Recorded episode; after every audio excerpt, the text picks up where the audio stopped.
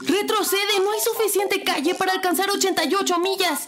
¿Calles? ¿A dónde vamos? No se necesitan calles. Esto es 4 DeLoreans, podcast de cultura pop y viajes en el tiempo, transmitiendo con 1.21 gigawatts de potencia. Hola a todos, bienvenidos al episodio número 105 de 4 DeLoreans. Muchísimas gracias por escucharnos, por unirse a las redes sociales de 4 DeLoreans. Ya saben, 4 con número DeLoreans, así como se escucha. Tenemos redes en todos lados, Instagram, Twitter, Facebook, grupo, eh, YouTube, todas las plataformas de podcast.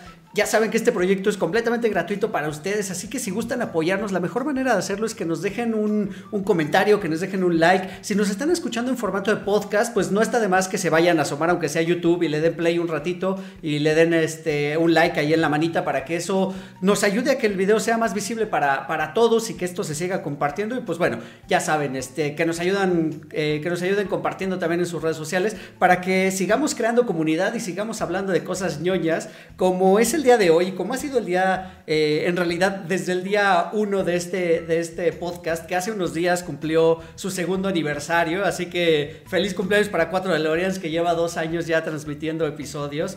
Eh, muchísimas gracias a todos por el apoyo, a todos mis invitados, a todos eh, los que nos han escrito y a todos los que escuchan, sobre todo les estoy muy muy agradecido.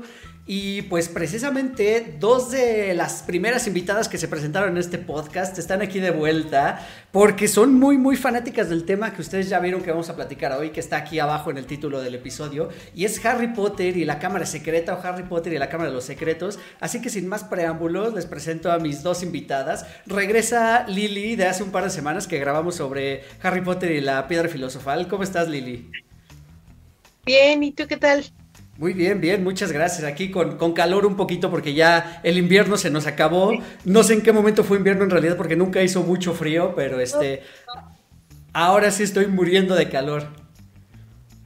Sí, hace muchísimo calor, la verdad. Sí, de hecho ustedes, de hecho, ustedes, pueden escuchar, no están para saberlo ni yo para contarlo, pero el día de hoy ustedes me ven muy bien vestido, pero de la cintura para abajo traigo solo un short porque de verdad que el calor está espantoso, ni zapatos me puse, entonces... y ya vieron también del otro lado de la cámara, regresa Poli con nosotros desde hace un muy buen rato que no se asomaba por acá. ¿Cómo estás, Poli? Bien, atareada de la vida, de ser adulto, pero todo bien. lo sé, lo sé, lo sé. Sí, sé que has tenido mucho trabajo y no nos habías podido acompañar, pero eres bienvenida. Ya sabes que este espacio también es, es tan tuyo como de nosotros. Gracias. Y pues bueno, vamos a darle al tema, eh, chicas, que finalmente hablábamos hace un par de semanas, cuando hablamos de Harry Potter la piedra filosofal, que era el inicio de, esta, de este mundo mágico, que nos hacían una introducción al mundo mágico de Harry Potter. Eh, y bueno, Lily nos estaba contando que ella la introdujeron, pues más bien eh, fue una, una, combinación de circunstancias donde le dejaron leer libros en la escuela, pero también le aceptaban otro tipo de lecturas y como le llamó la atención la recomendación que le hizo una de sus compañeritas de clase, pues su abuelita se dio a la tarea de regalarle los libros y después ya hizo ahí una, ya lo escucharon ustedes en aquel episodio, se hizo ahí una batalla por, por, bien que, por ver quién leía los libros primero. Pero, pero tú, Poli, ¿cómo le entraste a Harry Potter? ¿Cuál fue, tu, ¿Cuál fue tu primer acercamiento que tuviste? Para que nos cuentes rápido y también los escuchar se familiaricen. Uy, fíjate que yo, Harry, el otro día estaba haciendo cuentas justo cuando escuché el episodio donde ustedes grabaron de Harry Potter y la piedra filosofal. Y yo tenía nueve años cuando se estrenó Harry Potter y la piedra filosofal. estaba súper morrita. Y me acuerdo mucho que yo a Harry lo conocí porque mi mamá escuchaba un programa de radio que no me acuerdo de quién era, pero esa señora hablaba mucho de las historias de Harry porque viajaba mucho a Inglaterra y estaba como muy empapada del boom de J.K. Rowling allá en Londres. Entonces me acuerdo mucho que mi mamá me contaba de, de Harry Potter, creo que ahora está muy arrepentida de eso, pero por eso es que me, llamó la atención, que lo conocí y que poco tiempo después salió la película y la fui a ver al cine y pues me encantó y ya todo lo demás vino solito. Oye, ¿películas y novelas también o eres únicamente fan de las películas? No se puede decir que eres fan si solo has visto las películas. Obviamente tienes que leer las novelas para decir que eres fan de Harry Potter. Si no, serías un poser cualquiera. es un buen punto, es un buen punto, porque, y justo lo platicamos la vez pasada, que eh, finalmente están muy, muy bien adaptadas las novelas a la pantalla grande. Unas mejor que otras, otras no tanto, como la del Príncipe Mestizo, que ahí sí hicieron un reguero absoluto. ¿Tú te acuerdas, Lili, más o menos de, que hay muchas diferencias entre, entre el Príncipe Mestizo y la, de la novela y la película? Pues el libro sí es el que menos he leído en este momento porque no es mi favorito, pero sí, sí hay bastantes diferencias entre, un, entre la película y, el libro. Siento que está mucho mejor el libro. Y sí, había muchas escenas que yo me esperaba ver en la pantalla y a la mera hora ni siquiera salieron. Y fue como ¿por qué hacen esto? Ponen escenas que para mí no eran tan relevantes y las que sí las omitieron completamente. Entonces eso no, no me gustó. Sí, sí, cierto, es cierto. Ya tenemos un episodio sobre el príncipe mestizo donde grabamos y hablamos precisamente de estas diferencias. Entonces vayan a escuchar, ahí está en, todo el archivo de 4 DeLoreans en YouTube. Y pues bueno, ahora sí vamos a entrarle. Esta película, la segunda de Harry Potter, salida en el 2002. Eh, retomando un poquito la historia que les contaba la vez pasada, pues una vez yo también que vi la primera película, pues ya al año siguiente, eh, inmediatamente en cuanto salió, fui a ver esta segunda. Y la verdad es que me sorprendió gratamente y de verdad, de, no ser porque existe la de El Cáliz de Fuego y la de El Prisionero de Azkaban, creo que esta es mi, tercera favorita. O sea, en mi top, mi top 3 de películas de Harry Potter están la 4, la 3 y la 2 en ese, en ese orden. Y es que esta se convierte de pronto en una película de detectives. Y, decía yo hace un ratito que es de las que están mejor adaptadas porque también la novela es muy cortita, casualmente es la más corta de todas. Entonces se prestó muy bien para que la, adaptaran este, pues casi al pie de la letra. Eso, eso fue lo que me, pues me, pareció maravilloso. Y que bueno, pues regresan nuestros tres protagonistas y bueno, en general como el grupo grande de, de protagonistas. Pero sobre todo hay que destacar que los niños regresaron para hacer una participación, pues digamos que se les nota ya mucha más experiencia en cuanto a la actuación y, eso es de agradecerse. Y bueno, regreso obviamente de Chris Columbus, que también tiene una dirección impecable para esta película.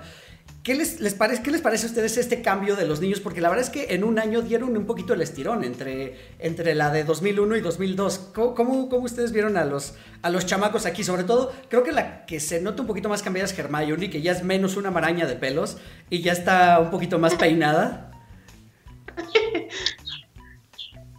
Primero Lili. pues a mí ese cambio de que ya saliera Hermione más peinadita como que no me encantó, o sea, me encanta ella como en el personaje me encanta. Pero pues sí, Hermione siempre traía el pelo así todo esponjado como, león y acá ya sale como más león sedal, entonces no, o sea, no se me hizo eso tan padre. Pero aún así, pues sí, o sea, la adaptación que tienen me encanta. Pero sí, ya se ven más grandecitos, ya no se ven tan chiquitos como en la primera.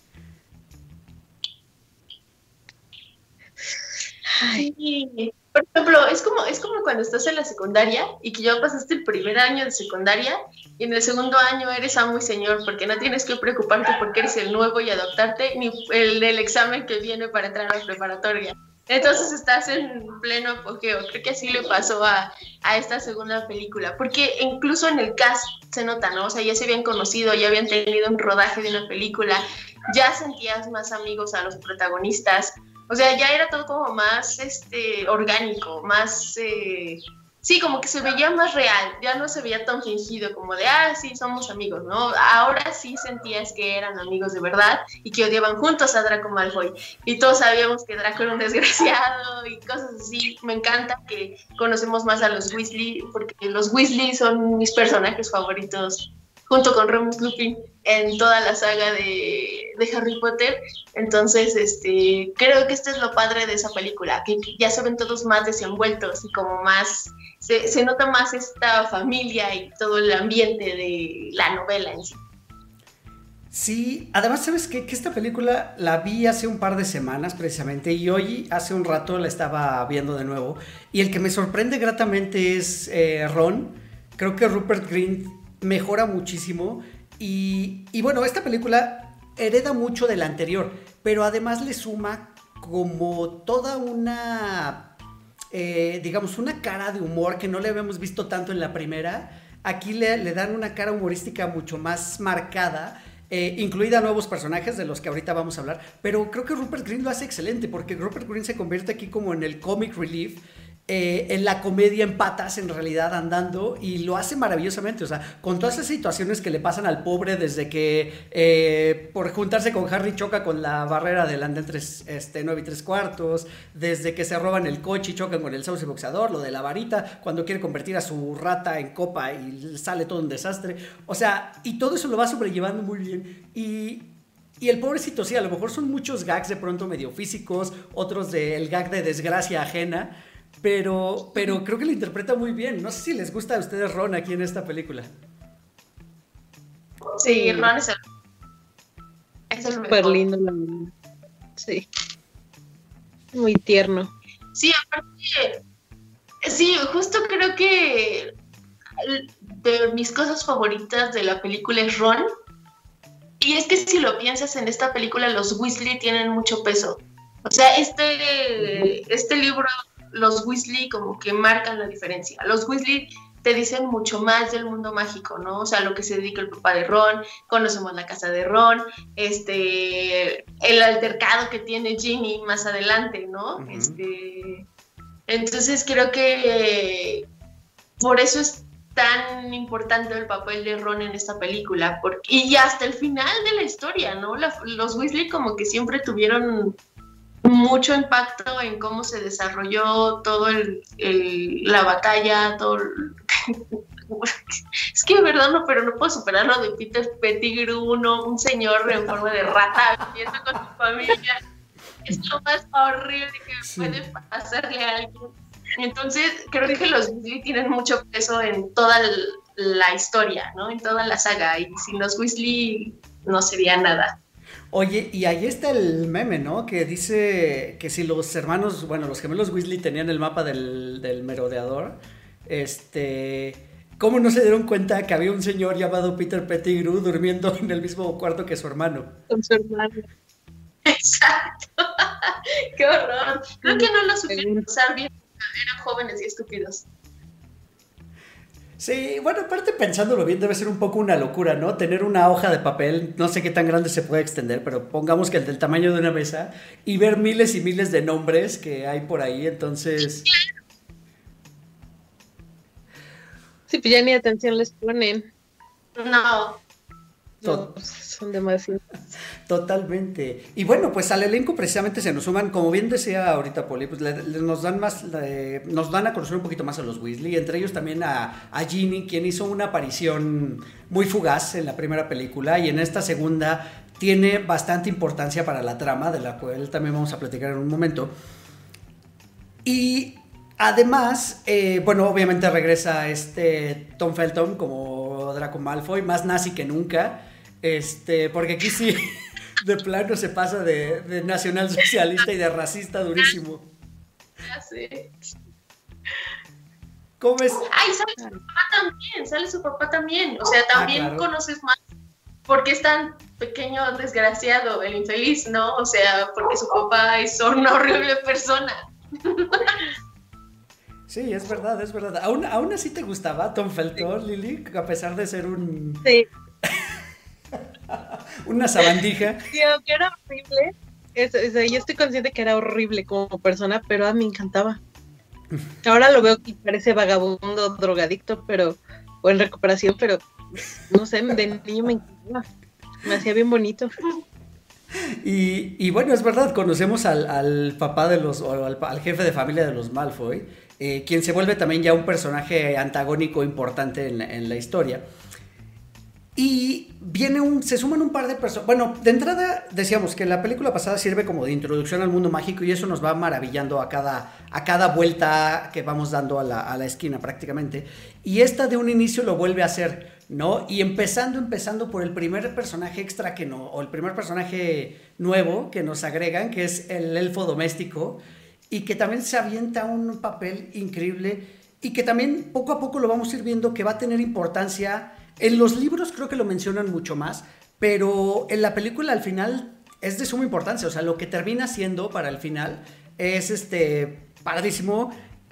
importantísimo y cómo no llorar y que te toque el corazón la escena de la tragedia de la que creo que no platicaremos ahora, pero que recalca la importancia de este personaje. Sí, aunque yo odiaba a Dobby en esta película. Yo lo odiaba. te lo juro. No, sí era como de, ya que se salga ese mono de la pantalla y estoy harta de que no deje al Harry llegar a la escuela. Ay, no, yo lo amo por cómo lo, o sea, sí lo lastima mucho y le hace ver su suerte al pobre Harry, pero pues todo lo hace porque lo quiere proteger y no, no quiere que nada malo le pase. ay, no, es un personaje hermoso. Yo lo amo. Sí, sí, la verdad es que está, está bien padre. Además, creo que el diseño que hicieron aquí, o sea, los efectos visuales están pues impecables, la verdad es que han envejecido muy bien. Digo, a diferencia de la primera, que el, CGI se ve medio rarito ya hoy día, esta se ve la verdad es que bastante bien. O sea, todo lo que es las, apariciones de Dobby, eh, todo lo que ya son los, trucos de magia en sí, la verdad es que se ve mucho, mucho mejor. Y tú ves esa película hoy día, e insisto, se ve bastante, bastante actual. Y bueno, siguiendo con los personajes eh, que aumentaron para esta, para esta película, aparece el cinco veces ganador a la sonrisa más encantadora en la revista Corazón de Bruja, el nuevo maestro de defensa contra las artes oscuras, el buen eh, Gilderoy Lockhart, interpretado por Kenneth Braga, que Kenneth Branagh, que la verdad es que me parece también un muy, muy buen actor, también es gran director, y aquí su papel es eh, encomiable. O sea, la verdad es que no se lo veo a nadie más. Porque es este tipo engreído, este tipo presumido que solo piensa en sí mismo. Y que, bueno, en realidad del cual todas las mujeres están enamoradas de él prácticamente, porque es una personalidad, ¿no? Es, lo que sería un socialité, un, un, este, un influencer hoy día, ¿no? Es lo que sería un influencer, un fraude. Ah, no, sí. no, no, no, pero sí, sí era un tipo bastante, ¿cómo se dice? Eh, pues sí, este, abusivo, ¿no? Solo quería fama y fortuna sin hacer absolutamente nada. Más lo único, el único hechizo que sabía hacer. Ay, no.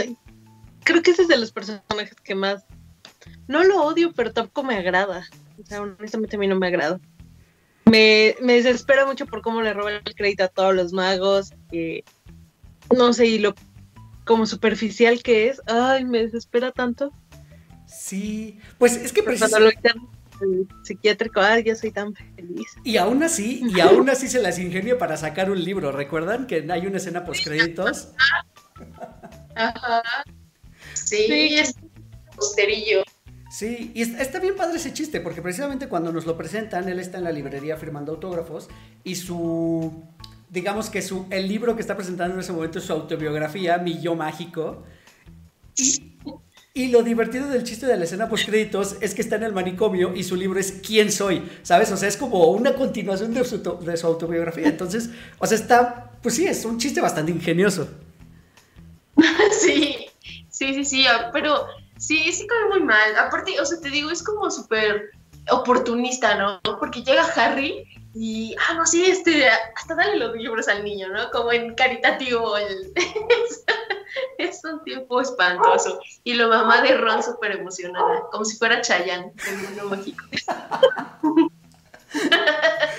Sí. Es que es el Chayanne del mundo mágico. Un poco Exacto. sí. Un poco sí, pero la verdad es que, insisto, o sea, el personaje está creado para ello. Está, ahorita que decías que te cayó mal él que no conectaste con él, pues está hecho para eso, precisamente para ser antipático, para ser, eh, pues sí, más bien, eh, parece como este tipo de personas que son como, o que se creen simpáticas y que todo el tiempo te están diciendo chistecitos o, ¿sabes? Sumado a la persona que siempre te dice, o tú le vas a contar algo y te dice, ah, sí, yo también hice no sé qué, y mejora toda tu experiencia, ¿no? Eh, y precisamente para eso está hecho, para eso está hecho este personaje. Pero creo que le agrega también muchísimos, digamos, eh, pedacitos de humor a, esta película, que creo que es lo que, lo que más tiene, ¿no? Porque esta película se puede dividir en, en, dos partes. La primera mitad es muy humorística y luego arranca ya todo este misterio, todo este thriller, voy a entrecomillar, donde pues ya empieza pues eh, la, investigación de estos, de estos chicos por resolver un misterio nuevamente, ¿no? En, en Howard. Ahora, lo que yo me pregunto es cómo escogía Dumbledore a los maestros contra de defensa contra las artes obscuras, porque si bien es sabido que el libro, eh, en el libro nos mencionan que el puesto está maldito y ningún profesor va a durar más de un año. Pero sí, ¿cómo, se, cómo, cómo los escogen? Porque de verdad estos niños no salen nada preparados para defenderse. no, es como que Dumbledore lo quería hacer a propósito, ¿no? Para... Pues sí, es que no sé, la verdad es que Dumbledore hizo cosas muy raras. Sí, yo no entiendo, nunca entendí eso, cómo era su criterio para escoger a los maestros. O sea, ponía puro maestro que ni al caso.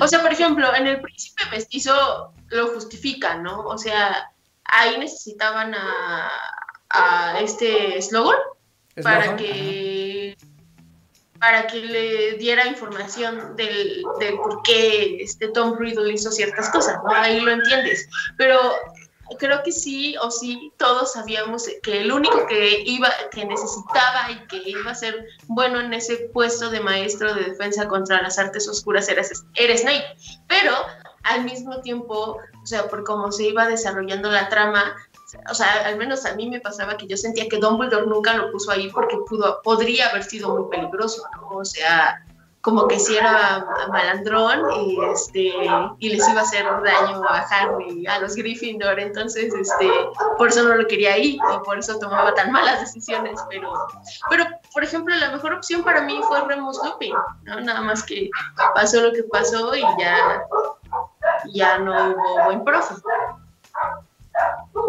¿Cierto? Sí, sí, la verdad es que. Mira, finalmente creo que se volvieron autodidactas gracias a ellos, los alumnos de Hogwarts. Porque si no, también quién sabe qué habría sido de su suerte. Quizá puede también tener un poquito de sentido en el hecho donde era un mundo donde se supone que ya se había acabado el, el peor mago tenebroso, digamos, eh, el que había puesto en jaque a todo el mundo mágico. Entonces quizá ya no, ya no tenía tanta, tanta importancia defenderse contra las artes oscuras. No es como si aquí te dieran de pronto en la primaria, eh, no sé, bueno, que sí lo deberían dar de pronto, ¿no? A lo mejor este, defensa personal. Aunque ya no sé qué tan buena idea sería, porque a lo mejor habría uno que otro gandalla que lo aproveche para hacer fechorías. Seguramente sí. Como como todos en la vida. No, pero creo que tiene que ver porque te estás enfrentando a cosas oscuras. Digo, al final, si Dumbledore sabía todo lo que venía después, porque creo que eso lo entiendes al final, ¿no? O sea, por eso tenía a Harry como lo tenía y lo llevaba a ciertos puntos donde tenía que estar. Pues creo que sí debió tomar una mejor decisión en cuanto a esos maestros, porque sabía que en cualquier momento iban a atacar. ¿No? O sea, no estaban a salvo en el mundo mágico porque pues, por ahí seguía Voldemort sin haber muerto. Y todos lo sabían, por eso no decían su nombre, todos le temían. Entonces, ay, mi Dumbledore sí hacía cosas bien raras. sí, Dumbledore fue un misterio hasta el final. Y Dumbledore precisamente interpretaron esta película por Richard Harris, eh, quien falleció justo dos meses antes de que se estrenara esta, y tuvimos un cambio de, de Dumbledore. La verdad es que yo les voy a ser honesto, yo no me había enterado de esto hasta varios años después, en realidad, porque creo que hace muy pocas apariciones Dumbledore, tanto en esta como en la siguiente, o sea, son como muy específicas, y finalmente ya con todo la caracterización, quizá no era tan difícil, que diga, no era tan fácil como reconocer al actor. Eh, tengo, por lo menos en mi caso, no sé si ustedes se enteraron de que había sucedido esto antes del estreno, por ejemplo, de la tercera, o cuando se estrenó esta segunda. Sí, creo que te hacía falta estar más obsesionado como Lili y yo, que seguramente estaba al pendiente de todas las noticias como yo, Lili, así de, va a salir tal. Y, por ejemplo, es, el, este, no me sé el nombre de ninguno de los dos actores de Dumbledore, pero yo sí sabía que el primero lo hizo porque su nieta se lo pidió. O sea, él ya sabía que tenía cáncer, pero la nieta le dijo, por favor, abuelito, yo amo Harry Potter, tú tienes que ser Dumbledore. Y él dijo, bueno, pues lo voy a hacer. Pero también cuando lo piensas, o sea, yo me imagino a este señor en las escenas de acción, porque Dumbledore tiene una etapa, o sea, y se ve en desde el, este prisionero de Azkaban, que Dumbledore ya entra más en acción, ¿no? O sea, imagínate al otro señor así, este, diciéndole que le dé tres vueltecitas, o en el torneo de los tres magos, agarrando a Harry violentamente, ¿qué puso tu nombre? Así, o sea, yo, yo no me lo imagino, ya estaba muy viejito, ¿no? Ya estaba muy enfermo. Incluso cuando lo traslada, bueno, yo lo imaginaba mucho en el príncipe mestizo, pues justo esa secuencia cuando van a buscar el Horrocrux, no sé si se hubiera visto tan chida con el otro actor, ¿sabes? Hubiera sido un poco como el, el irlandés, la escena de la golpiza que ya se ve súper lenta. Sí. Porque ya estaba bastante grande el señor, entonces pues creo que al final fue un buen cambio, porque no sabíamos, o sea, Dumbledore, tanto en la piedra filosofal como en la Cámara de los Secretos, pues era un personaje realmente como más de hilo conductor, como más narrador que en acción. Y a partir de Prisionero de Azkaban, pues cambió por completo, ¿no? Tuvo una mayor participación. Entonces no sé si el otro señor hubiera aguantado, la verdad. Ay, no sé. Yo sí me imaginaba más al otro doctor en todas las películas que es. bueno, a mí el segundo nunca me gustó. Para empezar, no sé, como la caracterización que le hacían, como que se veía siempre sucio y sus túnicas parecían vestidos de mujer embarazada. Entonces a mí no me gustaba. Yo lo veía, era como de. No. No, aparte, bueno, yo con el primero, con Richard Harris, yo veía la parte de atrás del primer libro y ves que está dibujado Dumbledore, así me lo imaginaba. Ya cuando lo vi con él, dije, ah, no, sí está idéntico. Este sí me gusta. Y ya cuando lo cambiaron, para mí fue muy horrible. O no. Sí. es más joven y tiene escenas de más acción, pues sí te lo imaginas más. Pero no, no me gusta. Estaba, Sí, lo íbamos a traer como al señor Burns cuando lo están haciendo. sí, no. O sabes que estaba pensando en un poquito una locura así de. ¿Qué tal que hay fans de Harry Potter que hacen una iniciativa para que hagan un remake en CGI de Dumbledore con, con un motion capture de Richard Harris? O sea, digo, hoy día la tecnología lo permitiría. Sí. Sí, pero en esa época yo creo que lo que querían era seguir con la producción de las películas porque estaban dando buenos frutos. Entonces, qué mala onda. Yo creo que sí no les quedó otra opción. Bueno, sí no otra opción. No, no podían usarlo muerto. Sí, no, muy, muy, muy buenos frutos. Y es eh, precisamente digamos que si la 1 tuvo éxito, esta le fue mucho, mucho mejor monetariamente en realidad. Ya continuó como con esta y arrancó ya, digamos, la tradición completa de sacar las películas constante. Insisto, lástima que de esta a la siguiente se tardó dos años en salir entre la 2 y la 3 y lo hablábamos el episodio pasado, donde sí, ya vemos, ya vemos un poquito como en las series de hoy, ¿no? A los niños que según son de secundario o de prepa y en realidad son treintones Aquí igual pasa un poquito porque los niños crecen un montón de la 2 a la 3. Pero aquí todavía se ven niños, ¿no? Todavía se ven como en ese cambio. Aquí tienen 12 años, 13 años más o menos. Entonces están, están, están eh, brincando de, esa, de esa pubertad a la, a, la, a la adolescencia, están en ese cambio. Y asimismo empieza a cambiar también la película. Lo que hablábamos la vez pasada, la película pasada es muy infantil, va directamente al target infantil pero esta entiende al espectador, entiende también que el espectador ya no es el mismo niño que lo leyó el año anterior, tanto la novela como la película, sino es un niño que ya, ya creció un poquito más, que ya aceptó el mundo mágico como era, ya lo maravilló y que ahora va, se necesita de algo más para, para atraparlo. Y bueno, pues siendo esta una producción eh, casi enteramente de Gran Bretaña, pues precisamente toman eso, no toman las novelas de, la literatura inglesa que están tan arraigadas como las de Arthur Conan Doyle con Sherlock Holmes o las de Agatha Christie, estas novelas de misterio, y arranca una historia de, de misterio para que nuestros chicos resuelvan, pues, un poquito a lo Scooby-Doo, pero, pero con más, digamos, le voy a poner un poquito más de seriedad. Y creo que todos esos giros de tuerca que le van dando a la película, porque tiene varios giros de tuerca muy, muy interesantes. ¿Qué les pareció a ustedes esto? O sea, que la película dejara de ser, porque insistimos, la vez pasada el villano fue como medio, medio un bobalicón, y en esta nueva entrega el villano es bastante más amenazador. Creo que sí es de, bueno, mis, mis espectadores ya crecieron un poquito más, ya no, ya no necesito consentirlos. Creo que es hora de que puedan enfrentarse a un villano más tangible, un villano más... Eh, pues eso, que presente un peligro latente contra los protagonistas. ¿Qué tal les pareció este giro que dio la, trama y sobre todo, pues la, la, forma en que está visualizada la película?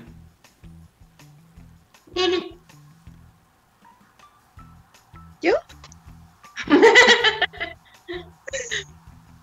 Pues es que como todo, o sea, como platicamos las pasadas, a mí me encantó eso de que fueran creciendo los personajes y como que todo se fuera siendo un poco más sombrío, porque pues sí, no lo podían pintar siempre color de rosa. Entonces, pues sí, las dificultades tenían que ser más grandes cada vez. Y, ay, bueno, a mí en la escena esa donde está Ginny ahí semi muerta y, y llega Harry y le dice a Riddle que la ayude. Yo cuando vi a Riddle, la verdad sí me enamoré. A mí me encantaba. Pero, pues sí, ya te das cuenta que, que todo empieza a ser un poco más oscuro. Y, ay no, a mí la única escena de esa película que me impactó muchísimo es Arago, pero porque yo soy aracnofóbica. Entonces, ay no, esa escena hasta la fecha la vi, es como de, yo soy Ron en esa película, yo soy Ron. ya, ya podemos irnos de, por favor, así. Ya, o sea, esa escena me, no, o la leo y es, ¿por qué arañas? Pero... Sigan a las arañas, sigan a las arañas. Si Hagrid llega a salir de Azkaban, lo mataré yo mismo. y yo lo ayudo. yo lo ayudo porque sí. ¿Por qué arañas? O sea, ¿por qué no, como dice, ¿por qué no puedo decir mariposa? Y sí, pues, bueno, o no puedo escoger un animal menos, con menos patas. Ay, yo sí con eso sí, no, no puedo. ¿Qué, qué, perdón, por ahí ahorita te dejo, te dejo entrar. Nada más quería hablar rápido de esta escena. Que siento, o sea, ya viéndola ahorita, digamos, si me pongo mi monóculo, como que sobra un poquito de pronto esta escena, ¿no? Porque es como que, ah, pues sigan a las arañas, lo encontramos, se encuentran Aragog, la araña gigante les dice, no, pues, pues yo no fui, ni fue Hagrid, ¿no? Ahora sí que veto a saber quién fue, pero pues ahora me los voy a despachar a ustedes. Eh, y bueno, sirve como para darle acción. La acción es, trepidante. Eh, esto de que, aquí no nos lo explican y en el libro nos lo explican un poquito más, que llega el, auto a salvarlos, el escape. Eh, yo, yo en ver esa escena también lo comparto contigo, Lili. Digo, a mí no me gustan las arañas, pero tampoco es que les tenga pavor. Pero se siente esa. ¿Cómo se dice? Como, como esa. Este como si estuvieras encerrado, sí, esa incomodidad porque empiezan a llegar por todos lados, por arriba, por abajo, por un lado, por el otro. Se siente, la verdad, está muy, muy bien filmado. Pero, insisto, o sea, es una escena que no nos lleva a nada, ¿no? Porque regresan del bosque y, bueno, ok, aquí, por aquí no era, ¿no? Sí. ¿Sabes qué? Es que creo, fíjate, y tomando lo que decías, creo que todavía aquí tuvo que ver un poquito la dirección y el que quería ser muy parecido al libro, ¿no? O sea, por eso hay como cosas así de, sí, métela, que salga el bosque prohibido porque sale en la novela y pues mételo, ¿no? Y que ahí entre. Este, entonces, creo que tanto la primera como la segunda, a pesar, a pesar de que son películas que disfruto mucho por eh, la melancolía, por eh, que desde niña me gustaron mucho, cinematográficamente son las que menos cuidadas están. O sea, como que sí están nada más para, para adaptar bien el libro y que los niños sean felices y ya lo que sigue, ¿no? Lo que sigue, lo que sigue creo que ahí se enfocaban más en eso. Creo que por eso más la exactitud con los personajes, en que se parecieran o que aparecieran ciertos personajes o ciertos escenarios o ciertas situaciones. Creo que ahí este, estaban más enfocados en eso, ¿no? Igual en darle más gusto a J.K. Rowling. Porque yo también estoy de acuerdo contigo. Hay partes tanto de la piedra filosofal como de la Cámara de los Secretos que veo como que no tienen chiste. O sea, como, como que eh, ok, eh, pero era feliz cuando la veía, ¿no? Pero sí, o sea, pudo, haber tenido más flujo la película sin esas escenas, ¿no? Entonces, creo que eso es lo que pasa con, con tanto la primera como la segunda película. Creo que por eso no le gusta mucho a mucha gente más grande, ¿no? De diferente generación, porque O sea, por ejemplo, yo cuando la vi, pues tenía nueve años y en la segunda tenía diez años. Entonces, claro que como niño vas a disfrutar ver lo que lees. O sea, al final, como que está saliendo de tu imaginación. Entonces, lo vas a consumir sí o sí, te va a gustar sí o sí. Creo que eso es lo que tienen estas dos películas. Y a partir de la tercera, pues, es lo que decía Lili, tú vas evolucionando con los personajes y pues tú también como niño vas siendo puberto, adolescente, bla, bla, bla. Entonces ya necesitas otras cosas para que no te quedes en lo que era la piedra filosofal y digas que hueva. Y creo que eso fue muy inteligente Rowling, ¿no? O sea, eh, supo llevar a sus personajes, es lo que decía Lili la vez pasada que le dijo a su mamá, ¿no? Ah, qué, qué, pues, qué casualidad, es un adolescente, ¿no? O sea, sí, creo que, creo que por eso eh, solo podías ser fan de Harry Potter si estabas como en ese rango de edades porque si no te iba a parecer sumamente tonto. O sea, ibas a decir, ¿es en serio? ¿Es en serio? O sea, no, niño, sí me entiendes porque está hecho a cierto, para un público específico. Creo que por eso tuvo tanto boom, porque todos nosotros éramos chicos. Entonces, pues lo vivías con él. Claro que ahora si lo, si lo analizas, hay muchas cosas que se pudieron hacer de forma muy diferente. O sea, hasta ahora pensamos por qué Dumbledore tomaba decisiones tan extrañas como con los profesores. Pero de niño no lo pensabas, ¿no? Pues, ay, este vato que puso, pues bueno, es lo que hay. Es como cuando estás en la escuela, ¿no? O sea, es lo que te toca y es lo que hay. Entonces creo que es lo que tiene que ver con, con Harry y que por eso no son tan perfectas ni, ni las novelas ni las películas, porque creo que tienen un target muy específico y por eso funciona, ¿no? Estoy, estoy totalmente de acuerdo y de hecho se nota muchísimo que aún, eh, o sea, a pesar de que la autora y co-guionista de esta película. Dice, ok, sí, mi audiencia está creciendo junto con mi personaje, entonces vamos a enfrentarlos cada vez un poquito a situaciones más maduras, pero se nota mucho que sigue como en ese límite todavía de no irse más hacia lo adulto aquí, y lo notamos eh, en que los personajes que son agredidos por el villano o por el monstruo de esta película y de esta novela no mueren sino simplemente son petrificados y tiene un remedio, no es algo que se puede remediar. Que quizá decidieron hacerlo así porque sí, definitivamente la muerte ya es irremediable, ¿no? Y sí lo vamos viendo ya más adelante en, el resto de las, de las novelas y de las entregas.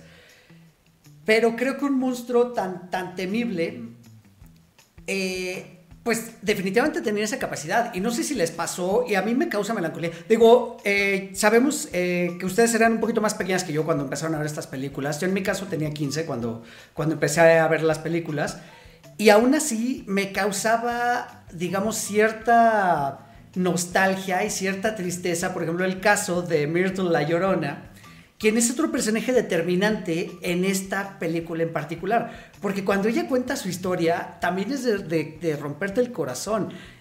Y lo que me parece más curioso todavía es que esta, esta fantasma la interpretará una mujer de treinta y pico de años, eh, que sí la caracterizaron muy bien, pero toda la onda de la actuación y de cómo describe lo que le pasó y cómo la buleaban, eh, es algo muy humano.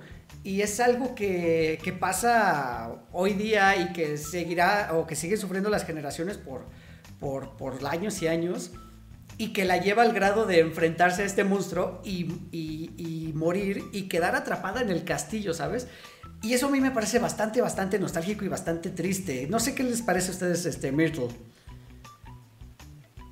Pues a mí la verdad yo tengo que ser sincera. Cuando yo vi y leí la historia por primera vez no la entendí al 100. Creo que estaba muy chiquita para entender lo que había pasado. O sea,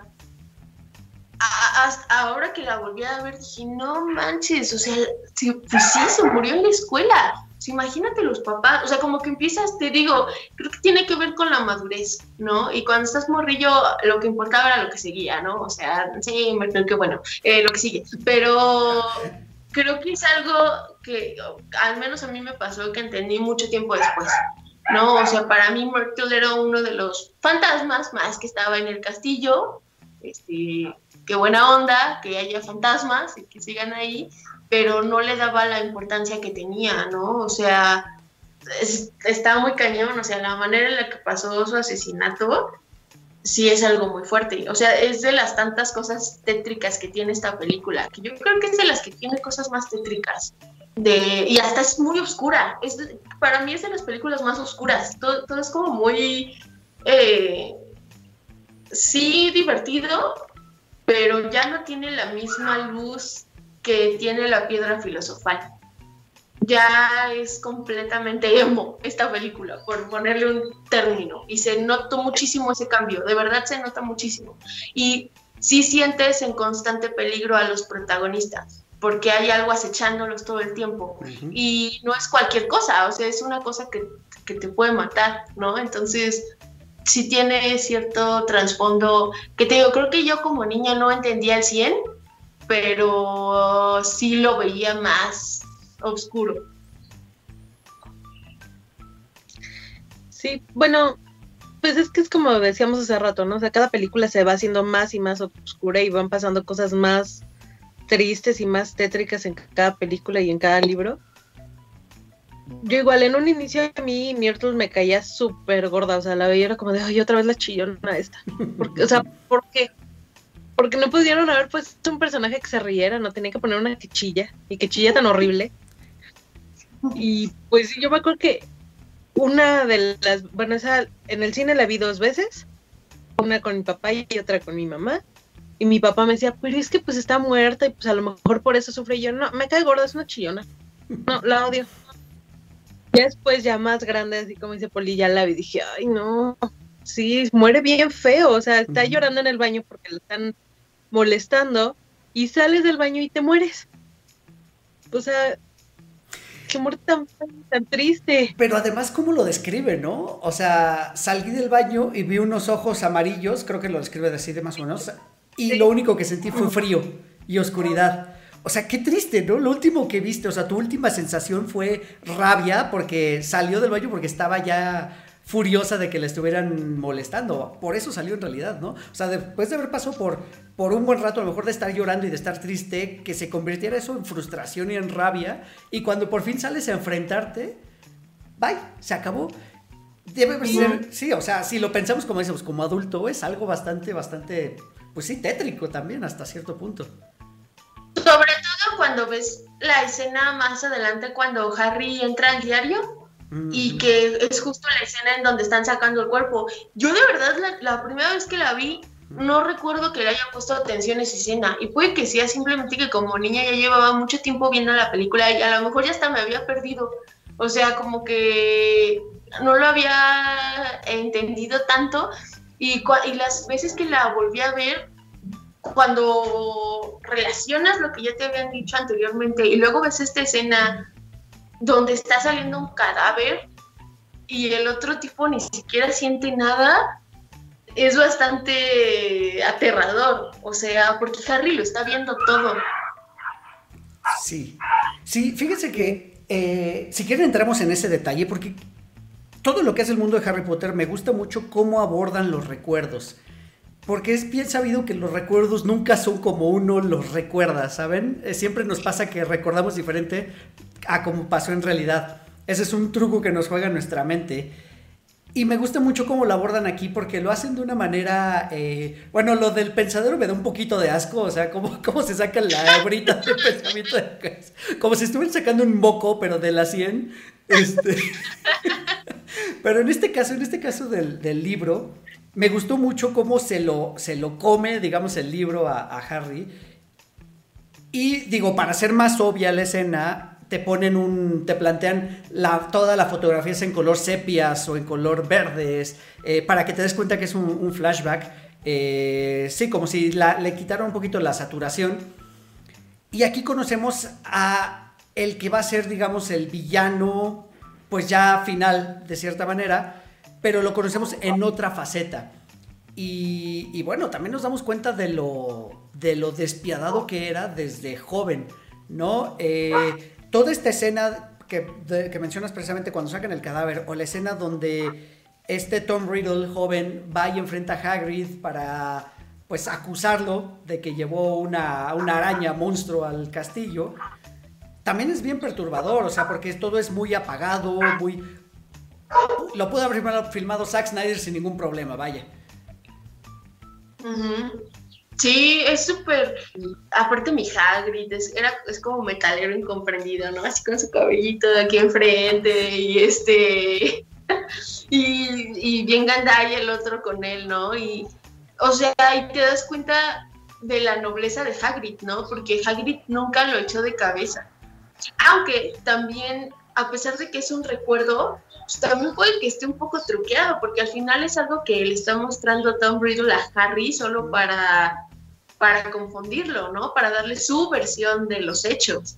Entonces él siempre aparece como inocente y como este, digo, al final sí fue un tipo que sufrió mucho, pero su sufrimiento se fue por un eh, lugar más oscuro y, más gandallón, pero, o sea, la manera en que le muestra las cosas a Harry y que lo confunde, porque al final lo confunde y Harry pues, tampoco quiere creer que Hagrid es culpable, ¿no? O sea, no podría ser. Hagrid lo ha ayudado en muchos sentidos y por algo sigue en el castillo. Entonces, eh, creo que es, eh, es bastante tétrico todo lo que pasa aquí y que le pasa a Harry, ¿no? O sea, me encanta esa parte en la que le dice que incluso en el mundo mágico hay ciertas cosas que no deberían de pasar, ¿no? Como que Harry escuche una voz en parce. O sea, que te, te pongan esos límites de, ok, eh, todo lo que pasa aquí está padrísimo, pero hay cosas que no se deben tocar. ¿no? Es, está padre la manera en la que manejan esas cosas. Y aquí tenemos una embarradita de lo que es un Horrocrux y que al principio pues, no entiendes eh, y que más adelante entiendes por qué es tan fuerte esta situación, ¿no? O por qué estos objetos son tan fuertes. Digo, al final son partes de su ser, son partes de su alma. Entonces, está completamente fracturado ese sujeto. O sea, ya, ya ha estado completamente deshumanizado. Que bueno, yo en un, ya viendo las películas ahora, o leyendo los libros, y digo, bueno, siendo Dumbledore como era, tan sabio, tan todo, hasta él mismo lo dice, ¿no? ¿Cómo no se dio cuenta de la maldad de este tipo? Y Voldemort para mí es el mejor villano de toda la historia, a mí me encanta, pero, pero pues sí, no entiendo cómo alguien tan sabio y tan poderoso como él no se dio cuenta de la capacidad de maldad que tenía este Riddle. Porque pues finalmente fue el que mata a los mató a la mamá, me parece. No, a la mamá no. Pero mata al tío, mata al abuelo, mata a la familia del papá, el papá del, o sea, los mata horrible y con tal de tener más poder y más todo, ¿no? Entonces no sé, me encanta, pero... Ajá, porque creo que una de las grandes claves de eso precisamente es esta película, ¿no? O sea, Tom Riddle es sumamente hipócrita. O sea, es lo que le enseña Harry, ¿no? Ay, es que yo era inocente, ay, yo la quería ayudar, ay, es que Hagrid se pasó, ¿para qué trajo ese monstruo? Oye, Harry, pero ven por acá, porque yo te voy a ayudar. O sea, creo, y ya después cuando lo piensas, lo que hizo con Horace Slughorn o sea, él estaba moviendo sus cartas, ¿no? Y por eso Dumbledore ni lo notó, porque ante Dumbledore era como el alumno pobrecito, este, nadie lo comprende, este, sí, entonces, por eso Dumbledore ha de haber hecho, no, pues pobre chavo, o sea, la neta sí le está viendo súper feo, pero no era tonto, porque al que le preguntó ciertas cosas oscuras fue a Slughorn, porque sabía que Slughorn era más superficial, es, más de apariencias Slughorn, ¿no? Le gusta juntarse solo con las estrellas, pero Dumbledore no. A Dumbledore nunca le preguntó eso. Dumbledore no sabía, por eso necesita a Harry para que pueda descubrir y armar bien el rompecabezas de qué pasó con este cuate. Entonces creo que Tom Riddle es sumamente inteligente en ese sentido, ¿no? Que sabe manipular a cada persona para lograr su cometido. Es correcto. Sí. Es correcto. Además, ¿sabes qué? Creo que de pronto a Dumbledore les pasó un poquito como a los Jedi en Star Wars, y perdón que haga la comparación, pero a los Jedi pues también, ¿no? Les creció el lado oscuro en sus narices y no se dieron cuenta, ¿no? O sea, ellos estaban prácticamente jugando de guardaespaldas del emperador y, y a Dumbledore le pasó más o menos igual, ¿no? Él estaba educando al futuro mago tenebroso más, más poderoso y más malvado de, la historia de, este mundo fantástico, ¿no? Ahora, para llegar a todo este descubrimiento que platicamos ahorita de lo de Tom Riddle y lo del diario, pasamos por varias secuencias y mini tramas de la historia que la verdad, para ser honestos, a mí se me confundieron la primera vez que la vi. Cuando tratan de descubrir quién es el heredero de Salazar Slytherin y que viene ligado a una historia bien padre, porque es la primera vez que nos mencionan más o menos el origen de la escuela, porque hay cuatro casas eh, y qué es lo que quería este señor Salazar Slytherin, etcétera. Y, y cómo nuestros protagonistas van persiguiendo las pistas, ¿no? De- y, y un poquito extraviados, pero tú vas con ellos.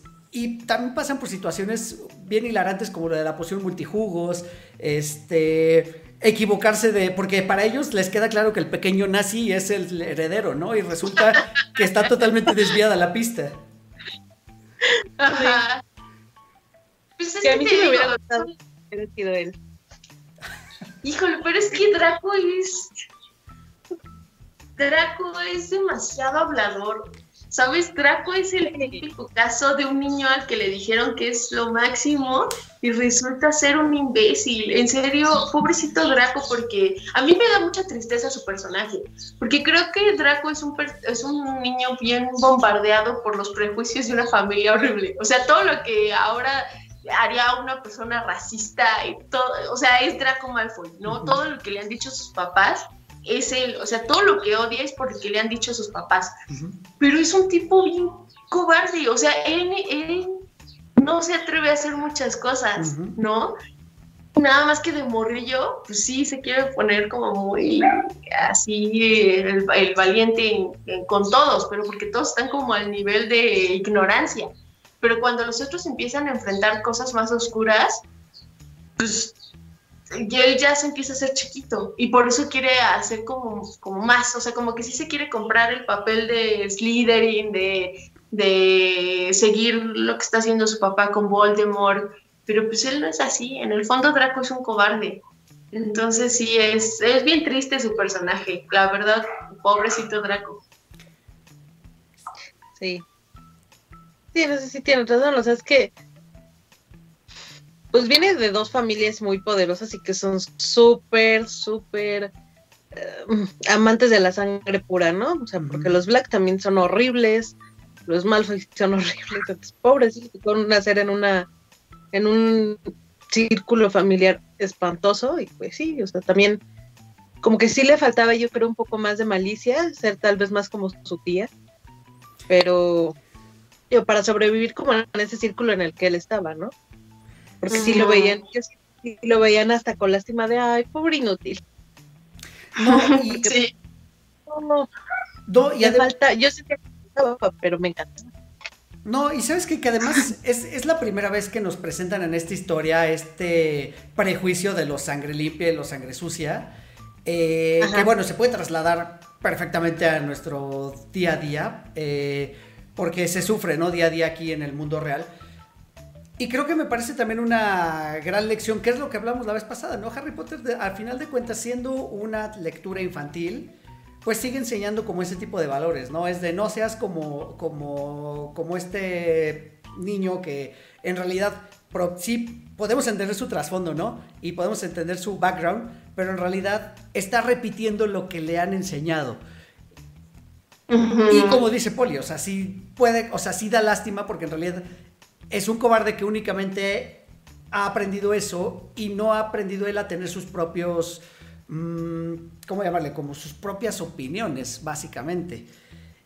Pero bueno, por eso se vuelve también eh, como uno de los targets principales o de los objetivos principales de nuestros protagonistas, porque ellos juran y perjuran que él es el heredero de, de Slytherin y en realidad nunca sospechan qué es lo que pasó en realidad, ¿no? Hasta que ya se descubre como toda la trama de la, de la historia, que incluso desaparece el, el diario. Y que aquí viene también ya de las participaciones de Ginny, ¿no? Donde pues resulta que ella fue la, la villana como que sin querer un poquito, la pobrecita. Ajá. Oye, pero antes, la única que no cree que sea el tonto de Draco Malfoy es Hermione. Es la única que dice, ay, Malfoy, por favor, ese, ese no. Puede ser todo menos el, el- el heredero, o sea, no, no es tan importante la neta. Es que yo creo que ella sí veía como, de cierto modo, hasta lo inútil que era Malfoy solo.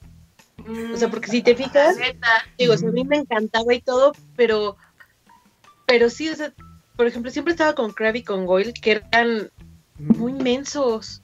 Eran muy mensos. Entonces, pues sí, o sea, él, él siendo tan cobarde, tan débil, pues se tenía que juntar con personas más débiles para él verse Exacto. poderoso. Y para él no quedar como el tarado. Entonces, pues sí, yo creo que ella sí veía eso, porque pues Harry y Ron no lo veían así, o sea, sí decían, no es él. Sí, para mí que es él, sí. Y pues Hermione siendo la lista del grupo, obviamente decía, ay, ese pobre imbécil. O sea, obviamente no. Porque ella sí veía más cómo eran las personas, los otros eran como que seguían más por las apariencias, yo creo. ¿no? Exacto. sí, Cierto. porque es malo, malo, malo. Y es Slytherin, es Slytherin, es Slytherin. Totalmente, totalmente. Y, y bueno, así nos vamos encaminando hacia el final del episodio y hacia el final de esta película, que a diferencia del anterior, y lo mencionábamos hace un par de episodios, que era que sí vemos que nuestro protagonista tiene que enfrentarse a una suerte de obstáculos que tiene que ir superando. Aquí se repite un poquito la fórmula, pero definitivamente vemos que aquí sí corre peligro, ¿no? En realidad, eh, desde que al mismo profesor que los llevan para que los acompañe y los ayude, él se vuelve una amenaza para ellos, los quiere hacer olvidar como su su este pues más bien quiero hacerles olvidar o hacerlos perder la memoria para que él salga de nuevo avante y decir yo los rescaté y pues a la chica Weasley ni modo ya se la cargó el payaso y todo le sale mal gracias a este chistecito de lo de la varita rota, ¿no? Que me da mucha risa, casi al principio de la película cuando se rompe la varita, que la quiere pegar con Durex. o sea, ¿no hay, no hay algo más mágico en el mundo mágico que no sea Durex. Era Durex mágico. Sí. Sí, tienen sus límites. pedo- O sea, ellos tienen sus límites. Es un Weasley, le faltaba un poco de dinero para poder comprar una cinta más buena. Solo lo sea,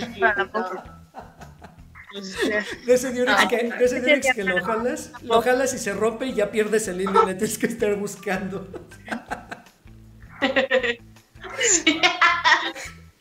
sí, pobrecito. También a él le pasan un buen de cosas. O sea, pero a mí me encanta que, o sea, el Ron en un inicio a mí se me hace también muy cobarde. O sea, como que se siente, se hace más valiente por estar con Harry y Hermione. Sí. Pero él al final te das cuenta que realmente es un personaje muy, muy valiente y muy fuerte. O sea, porque sí logra hacer las cosas solo.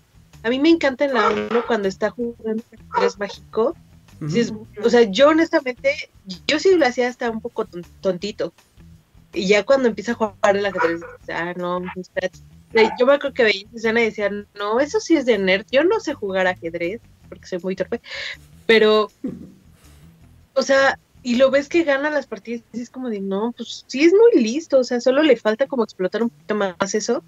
Y en esta segunda igual, o sea, pues él se queda ahí con el maestro ya loquito y medio mencito, esperando a su, a su hermana y a Harry.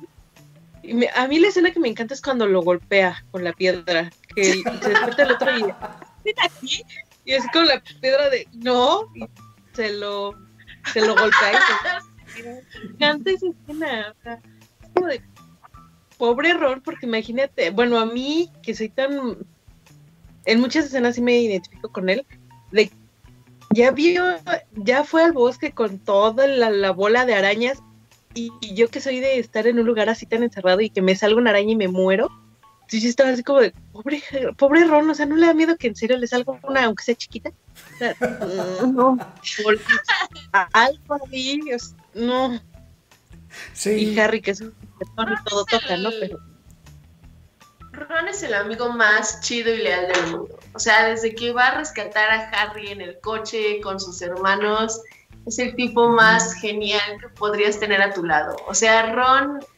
se neta deja todo por Harry y por ayudarlo. Neta, neta, eh, es lo más leal que existe. Sí, y que lo hemos visto tener sus momentos de catarsis cuando de pronto se harta un poco de estar bajo la sombra de Harry Potter. Eh, pero sí, definitivamente es un personaje que se vuelve, se vuelve importantísimo y mucho más ya hacia el final de la, de la historia. Y llegando ya al punto final de esta película que estamos platicando el día de hoy, pues Fíjense que cuando se revela ya el giro de tuerca final y nos dicen que Tom Riddle es un recuerdo, digamos, atrapado en el diario, eh, que es de cierta manera nos dan a entender que es una parte del mismo Voldemort, eh, ver cómo se forman las letras de, Lord Voldemort con el seudónimo de Tom Riddle, todo eso, híjole, hasta me dio escalofríos la primera vez que la vi porque fue de así, o sea, fue la, me explotó la cabeza de cómo supieron ir llevando el misterio para darnos a, o sea, para darnos una historia muy, muy entretenida. Que cabe aclarar, la película es larga, la película dura 2 horas 40 minutos, pero es tan, tan entretenida que sí te mantiene pegado al asiento y pendiente de todo lo que está pasando. Sí. Es que aparte es muy bonita, o sea, si te fijas es bonita. A mí me encanta la escena donde llega Fox a salvar a Harry y a Ginny porque yo en un principio, o sea, ya había leído el libro, pero vi la película y dije, no, ahora sí se va a morir Harry. Es el principal.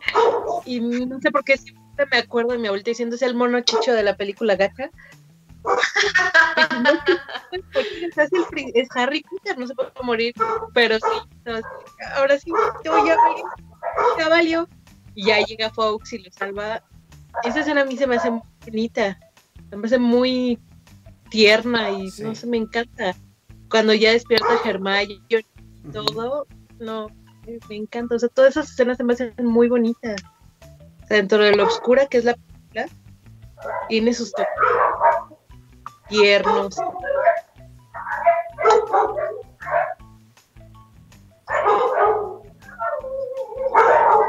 Sí, exacto. Creo que o sea, toda esa secuencia final, a mí me daba un poco de miedo Ginny y su estado como zombie, voy a asesinar a todos. Este, er, era como muy impresionante porque Ginny toda la película estuvo, pero como súper así en una esquina, ¿no? O sea, como que la respuesta siempre estuvo ahí y estaban más enfocados en ir con Draco y y otras cosas que nunca les importó Ginny, ¿no? Entonces, yo, por ejemplo, una de las cosas más feas que siento es cuando sale el mensaje ya de que la cámara se abrió y que Ron dice, Ginny, o sea, ay, yo sí dije, no manches, o sea, su hermano estaba a punto de morirse, ¿no? Y ¿quién le va a ayudar? Nadie. O sea, porque los maestros no estaban haciendo absolutamente nada neta, los maestros es hasta frustrante que no hagan nada para ayudar a los alumnos, porque de verdad no estaban haciendo nada. Todo lo estaba haciendo Harry, Ron y Hermione. Y cuando le dicen al este Lockhart, a ver, ahora sí, este es tu momento, abre la cámara de los secretos, y que los otros vatos, pues bueno, vamos, ¿no? Entonces, al, ver la neta como ellos son los que están pues arriesgando su vida y digo, al final, al final lo piensas y dices, no manches, Harry destruyó un Horrocrux sin saber que era un Horrocrux. ¿No? O sea, creo que hizo una de las cosas más difíciles que muchos magos intentaron hacer, que nunca, nunca lograron o se morían en el intento o perdían cosas muy valiosas, ¿no? Entonces, es un poco emocionante y frustrante al mismo tiempo, porque tal vez si Harry lo hubiera sabido desde el principio, muchas cosas se hubieran evitado, como la muerte de Sirius. Pero bueno, este... no, y además... Ajá, no, sigue, sigue, sigue, continúa. No, sí, sí, está bien, está bien. no, y que además es bien padre revisitar este escenario de la Cámara de los Secretos. Eh, después de seis o siete años, en la última película, cuando regresan a buscar, eh, no recuerdo exactamente qué, creo que el colmillo de la, de la serpiente esta. Ajá, del basilisco. Del basilisco. Eh, o sea, es, bien bonito, porque precisamente es como si te llegara un recuerdo de algo que, que viviste en el momento y que te emocionó. Y precisamente, o sea, todas las películas de Harry Potter tienen un final feliz, a excepción de las 7 parte 1 y el príncipe mestizo también no está tan feliz el final. Y el príncipe mestizo, tienes toda la razón. Pero de ahí para atrás todas tienen un final donde, como decía, como decía la abuelita de Lily, ¿no? Es el, es el chacho chicho y pues no, no puede fallecer, tiene que sobrevivir, es el protagonista de la historia. No es Game of Thrones esto, ¿no? Entonces, eh, sabemos que no le va a pasar nada, pero es un gran mérito de dirección que nos haya causado este sentimiento de que realmente estuvo en peligro. Y bueno, finalmente deja abierta ya la puerta para las siguientes entregas que empiezan, como lo veníamos mencionando, a tornarse más adultas, más maduras, un poquito más oscuras. Las aventuras cambian, como van cambiando los personajes y como fue cambiando el público y fue gran parte del éxito de esta, pues de esta saga y lo mencioné, lo mencionaba yo en el episodio cuando hablamos de la primera, ¿no? Es una de las sagas más importantes en la historia del cine y, me insisto, insisto, yo me atrevería a decir que es tan importante como El Señor de los Anillos o como Star Wars, o sea, está a ese nivel prácticamente. Chicas, muchísimas gracias. Me dio mucho gusto que platicáramos de este tema porque lo teníamos ya también planeado para, para entregárselos desde hace tiempo, pero no habíamos podido. Y, y, pues nada, o sea, como conclusión sobre Harry Potter en general y sobre esta película, ¿algo más que quisieran agregar? Lili. Primero Peli. Ah, ok, está bien, está bien. Pues yo, Harry, digo, ahorita ya estoy en una etapa de mi vida, a mis casi 30 años, en los que ya no tengo todo el outfit de Harry por todos lados como cuando estaba en la primaria y secundaria, pero digo, es una etapa de mi vida que no la cambiaría por nada. La verdad es que, al menos en mí, Harry siempre inculcó el valor de la amistad, ¿no? O sea, yo me acuerdo mucho que, saludos a mi amiga Laura, si nos escucha, eh, ella y yo éramos super fans y siempre para mí era valioso el, el, conservar una amistad y el estar ahí para tu amigo y si está mal, ayudarlo, este, porque al final eso es lo que todos deberíamos hacer con nuestros amigos, ¿no? En, lugar de, de, estarlos molestando.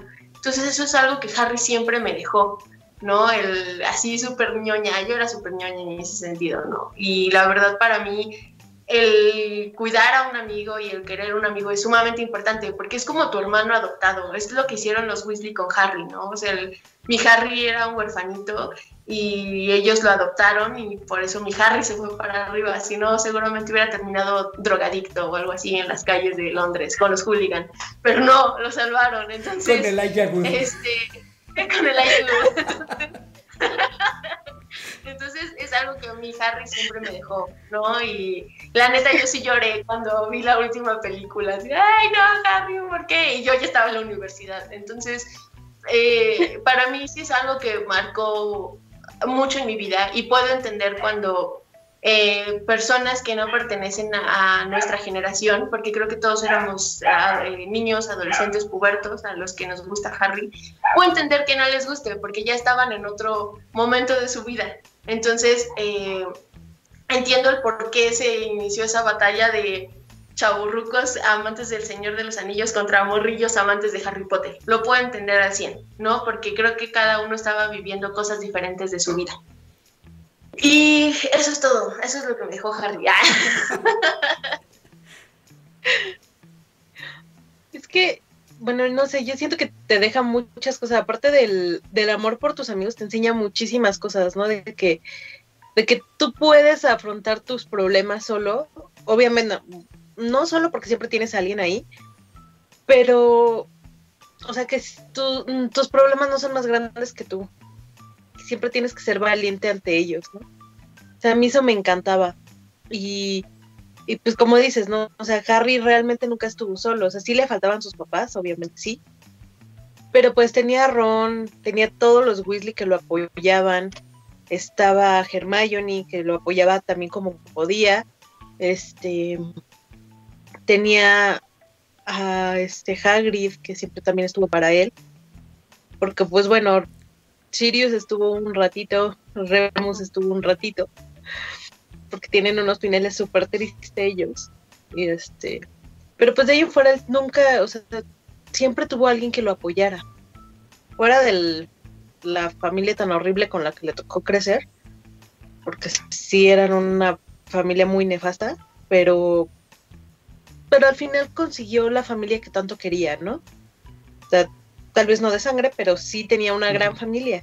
Entonces es muy bonito y, ay, no sé, a mí esa historia hasta fecha la leo y veo las películas y me siguen encantando.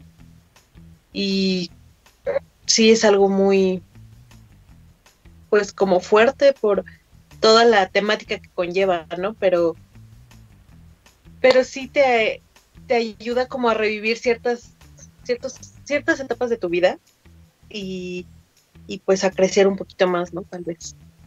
Totalmente. Yo, totalmente. Y yo agregaría nada más dos cosas muy rápido que nos faltó comentar aquí. Una, la cereza del pastel, que es a Harry haciendo una artimaña para que liberen a Dobby. Eh, me da muchísima ternura lo feliz que se pone Dobby cuando pasa eso. Y me da muchísimo gusto cuando le avienta un Kamehameha a Lucius Malfoy. Eh, y le da su merecido y le dice, no se atreva a tocar a Harry Potter. Y otro, precisamente otro momento que también eh, comentan en el libro y en la película lo dejaron muy, muy...